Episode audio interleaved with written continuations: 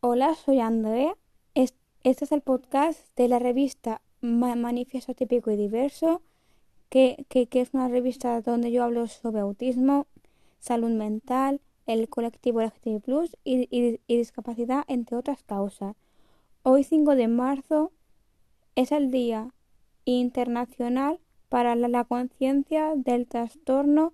de, identidad disociativo TIT que sucede por varios temas severos a, una edad temprana donde la, donde la identidad del niño, en vez de ser una, se fragmenta en varias identidades que, que, pueden tomar el control del cuerpo de la persona. E, en el sistema cada uno tiene su propio nombre, edad, sexo, género, orientación sexual, hasta pueden tener relaciones de amistad,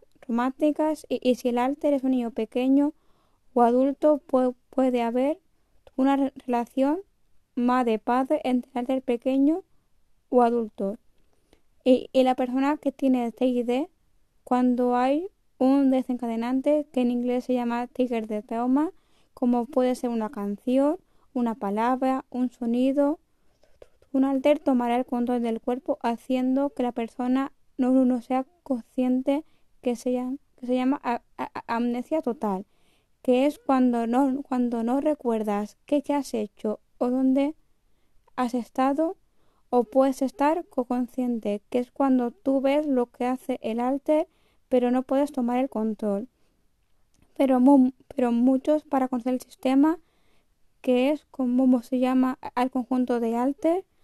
se, se, hace por escrito o con terapia y el trastorno de identidad disociativo, el TID, el TID